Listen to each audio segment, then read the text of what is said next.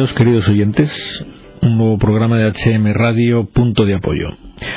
Juan Manuel Villoria, bienvenido al programa. Bienvenidos todos. Aquí nos encontramos, como siempre, encantados de que nos den la oportunidad de intentarles animar, de intentarles ser un punto de apoyo a todos los oyentes. Somos conscientes, más o menos, con más o menos intensidad, somos conscientes de, de, que estamos muy necesitados todos de que se nos anime, se nos impulse para arriba, ¿no? Es decir, que tiren de nosotros para arriba. Eh, estamos, se nos apoye. se nos apoye en las, bueno, en las pretensiones buenas que Hemos hablado en estas semanas anteriores del, recordarás Juan Manuel, del tema de la cuaresma, del tema Sí. de la espiritualidad, de la necesidad de revitalizar la vida espiritual en esta época.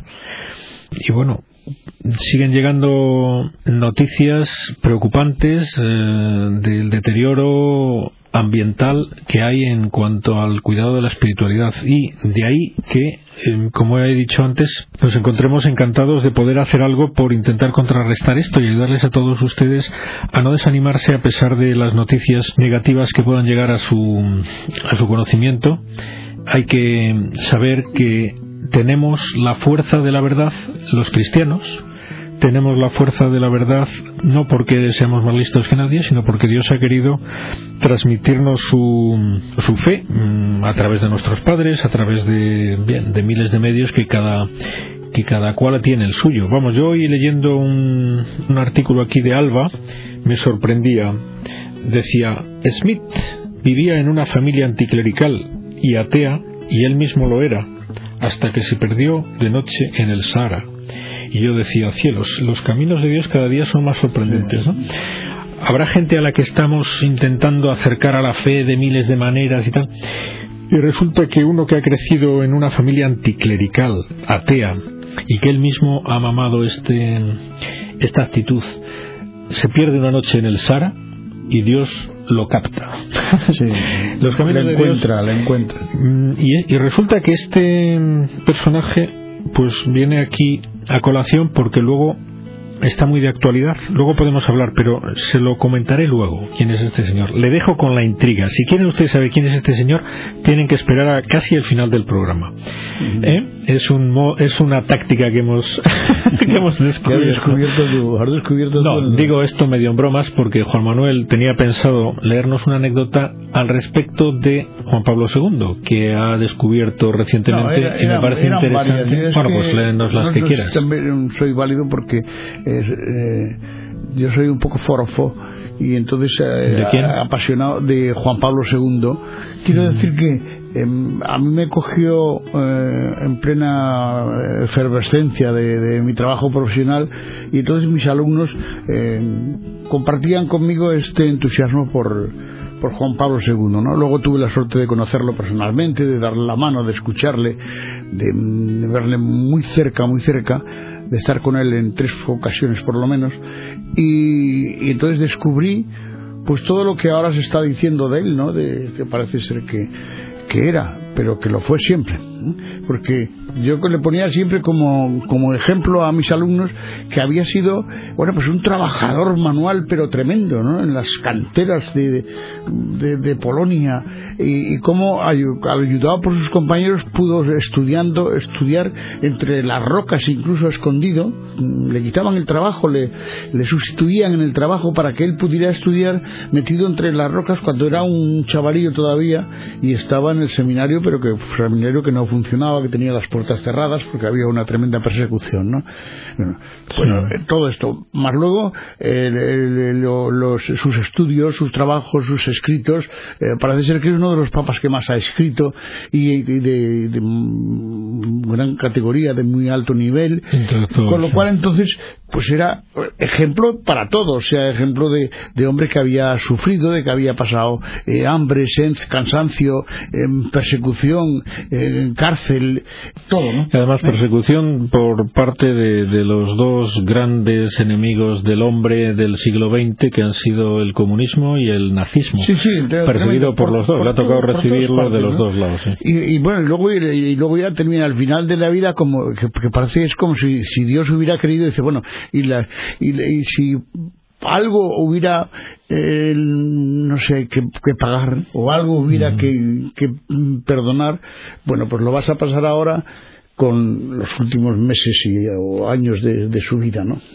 bueno, por dentro de ello hay muchas anécdotas, gente que, que escribe de él y que a mí pues me sigue llamando la atención. Pues no nos tengas más en vivo y léanos alguna, porque... Es, muy curiosa, porque forma parte de algo que ya hemos comentado aquí, ¿no? Parece que, mm, bueno, hemos hablado del sentido del humor de él, de, de mm, los, los, chistes, la gracia que hacía, ¿no? Yo, por ejemplo, lo recuerdo perfectamente, una de las veces que lo vi fue en Zaragoza, en Zaragoza y en la Plaza del Pilar. Lo vi tres veces, pero en la Plaza del Pilar se despedía. Y recuerdo perfectamente cómo que, además se lo vi hacer tres o cuatro veces, cuando ya se marchaba de la tribuna, pues un grupo de, de aragoneses, empezó a bailar una jota, bueno, pues todo el mundo sabe lo que es una jota aragonesa, ¿no? Lo que es la, vivacidad, la, alegría, la brillantez de, este baile. Y entonces él se volvió, cuando ya bajaba, se volvió, o sea, yo estaba muy cerca, se volvió desde las escalerías para, ver cómo bailaban. Y al final, cuando terminó y había una gran ovación, él mandó silencio y dijo, eh, duro trabajo para los teólogos. Dice San Agustín que el que reza cantando reza dos veces. Y digo yo, hay un silencio impresionante. ¿Cuántas veces reza el que lo hace bailando? Ah, que fue impresionante, una ovación tremenda. Y con eso se dio la vuelta y se marchó, ¿no? Desapareció. y se metió todo el mundo en el bolsillo. Bueno, se metió a todo el mundo en el bolsillo, no los aragoneses, sino todo el mundo que lo estaba escuchando. Bueno. Sí, lo del sentido del humor, eh, ahora que lo comentas, me recuerda, yo vi recientemente un vídeo de cuando se juntaba con universitarios en, en Roma. Ah, es tremendo. Y ese vídeo, vamos, se le ve como se parte de risa, porque como un niño, es decir, que tenía la, tenía la sencillez de los niños junto con la, la, gran profundidad de los mejores teólogos, con los eh, mejores intelectuales, es decir, era una persona pues perfecta, por así decirlo. Es decir, que. Pero ¿cómo llevaba el ritmo con el pie en, ese vídeo? Bueno, y otros que he visto, él tenía el pie puesto encima de una barandilla esa noche. Bueno, sí, y mientras la gente cantaba, mm. iba llevando el ritmo de la canción de los. claro, y se reía. y se reía con ellos, lo pasaba tremendo. Bueno, por eso, y que podrían decir, bueno, como una persona tan ocupada, una, persona tan ocupada sabía, es, son las que, bueno, nos, nos recuerda una vez más que el perfecto cristiano es un perfecto hombre. Es decir, que la espiritualidad cristiana nos hace mejores hombres y como nos lo demuestra un santo como Juan Pablo II, que cuanto más santo mm, llegó a ser, pues más profundamente humano y más humano fue. Es decir, que esto también aprovechamos a meter la cuña de mm, negar mm, rotundamente lo que intentan decir hoy día, de que es que la religión y Dios es un obstáculo para el desarrollo del hombre. Eso es la gran mentira que intentan difundir hoy. Es todo lo contrario.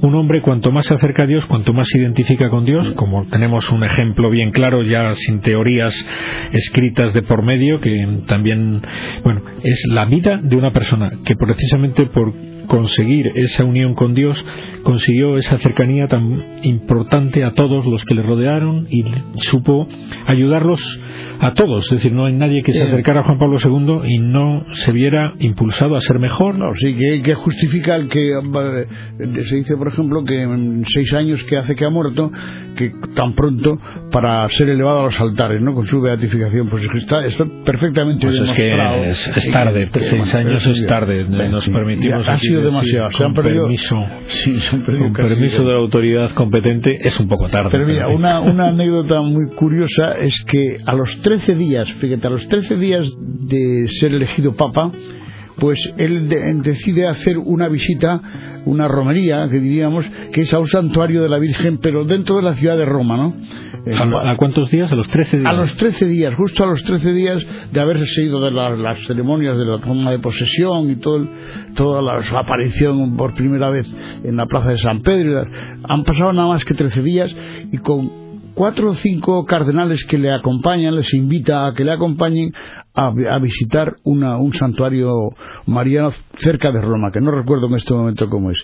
Y durante el camino, en la conversación con ellos, les pregunta diciendo, ¿qué os parece? ¿Qué es más importante para el Papa en su vida de trabajo y en su vida. Entonces, bueno, pues la primera vez casi no tienen confianza con él.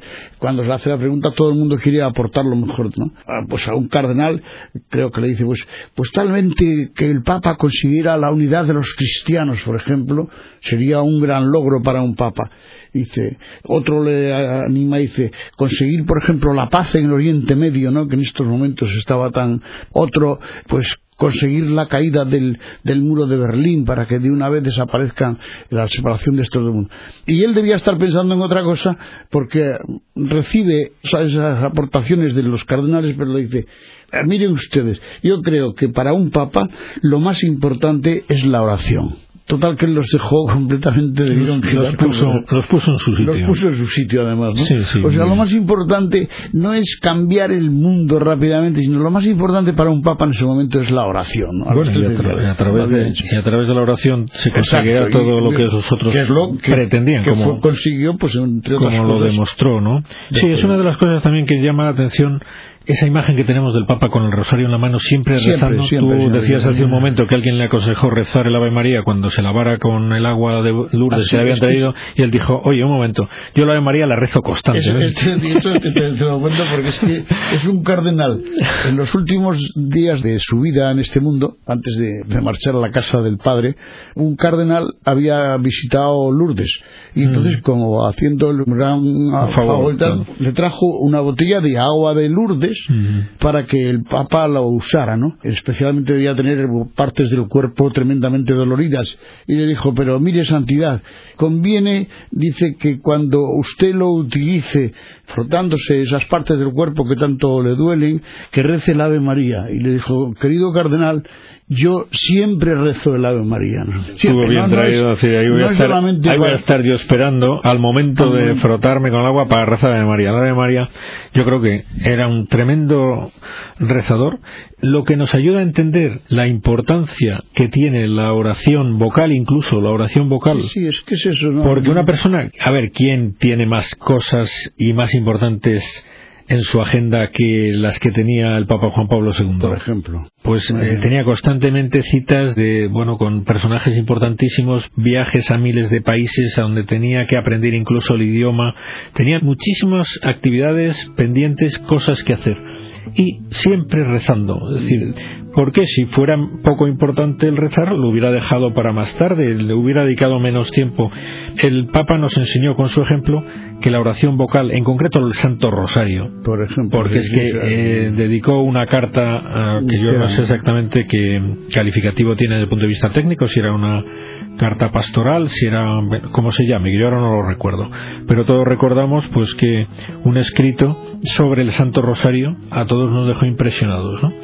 Nos hizo descubrir todavía mejor luego la, modificación que hizo el añadido de los cinco misterios del rosario no pero como además fueron explicados cada uno de ellos y por qué lo había elegido no o sea los cinco misterios no es algo que se le ocurrió en un día de, que estaba paseando sino que era una cosa que, se vio que él había meditado y estudiado y trabajado durante mucho tiempo porque lo, lo justificó con unos escritos. Lo digo porque algunas personas decían que no tenía que haber hecho eso. ¿por qué no tiene que haber hecho eso?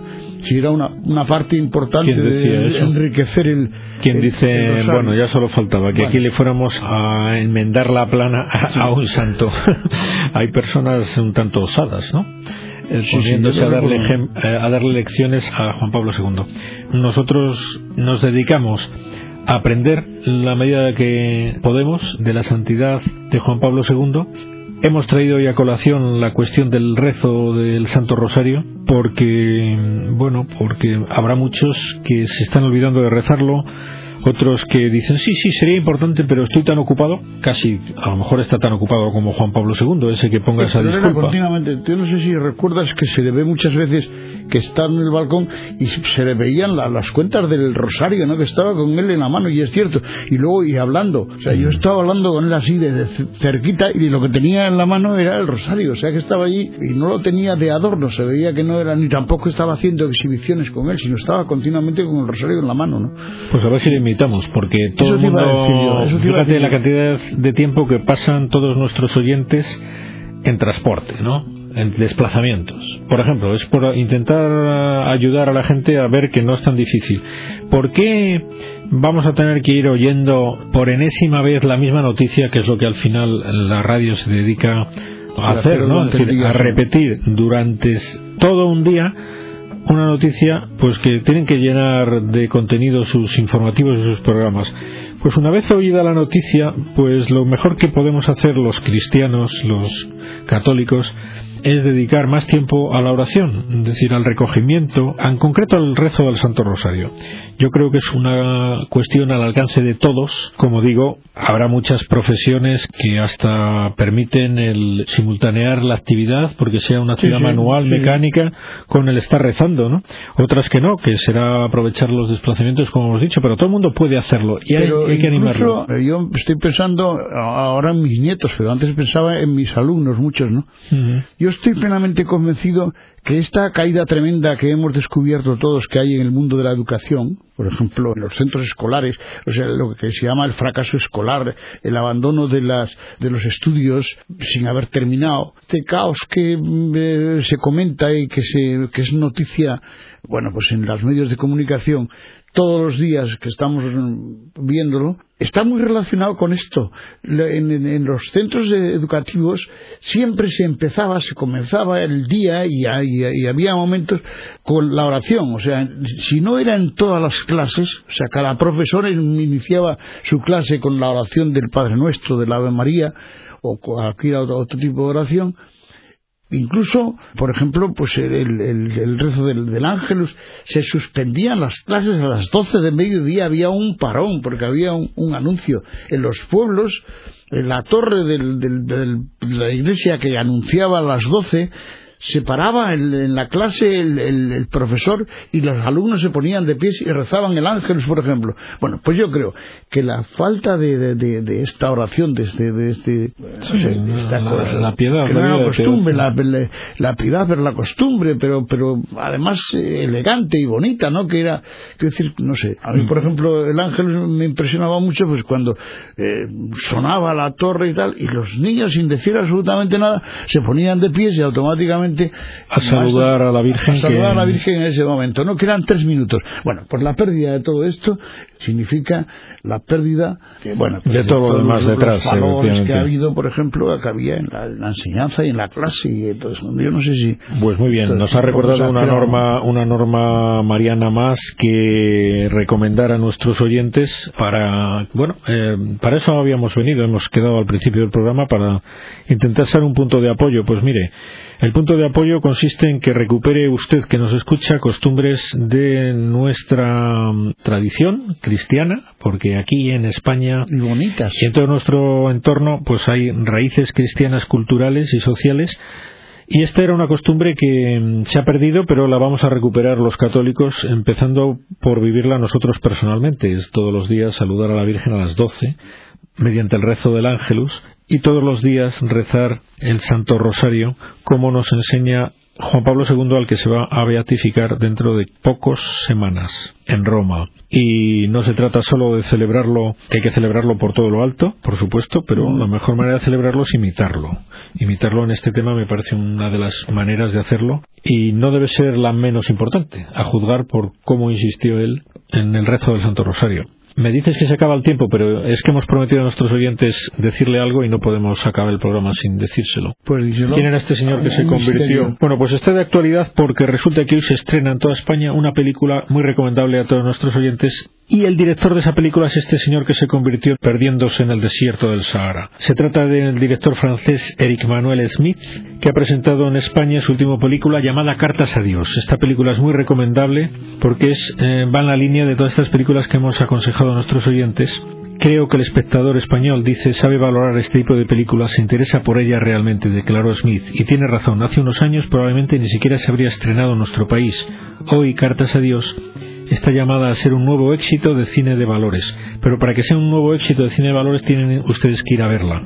Porque este tipo de películas es necesario que mm, cuenten con el respaldo del público, como todas, ¿no?